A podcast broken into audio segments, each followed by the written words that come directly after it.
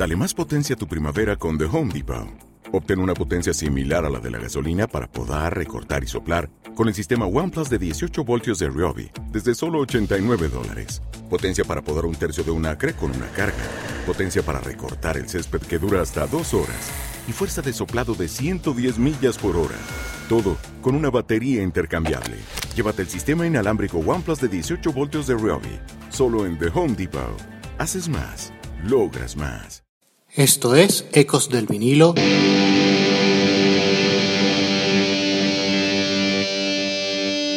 Radio. Hola, esto es Ecos del vinilo radio. Les habla Ricardo Porman. Hoy les compartimos nuestro segundo programa de la serie Cara A, Tema 1, donde comentamos la historia de los temas de apertura de discografías completas. Tenía ganas de volar figuradamente a Seattle y es evidente la selección. Nirvana. Iniciamos. La primera canción del álbum debut de Nirvana, Bleach, lanzado en junio de 1989 por el sello Sub Pop, es Blue.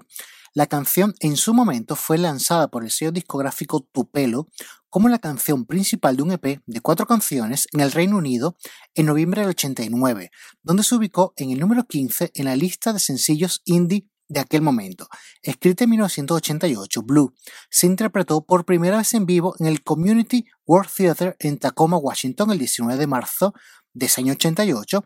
La canción fue grabada por primera vez en el estudio por Jack Endino en Reciprocal Recording Studios en Seattle, Washington, en junio del 88, durante las sesiones de grabación del single debut de la banda, Love Boss, Posteriormente fue regrabado durante las sesiones de Bleach en diciembre de ese mismo año. La versión de Blue, incluida en el álbum Bleach, se grabó accidentalmente un tono más bajo de lo que la banda acostumbraba. Sin darse cuenta, el grupo estaba afinado en Drop C el primer día de las sesiones en vez de su afinación preferida que es Drop D, y grabaron varias canciones en esa afinación. El bajista Chris Novoselic contaría posteriormente que regresaron al estudio al día siguiente y decidieron que la idea no era tan buena y volvieron a grabar la mayor parte del material con la afinación correcta. De hecho, Blue es el único superviviente de ese accidental experimento.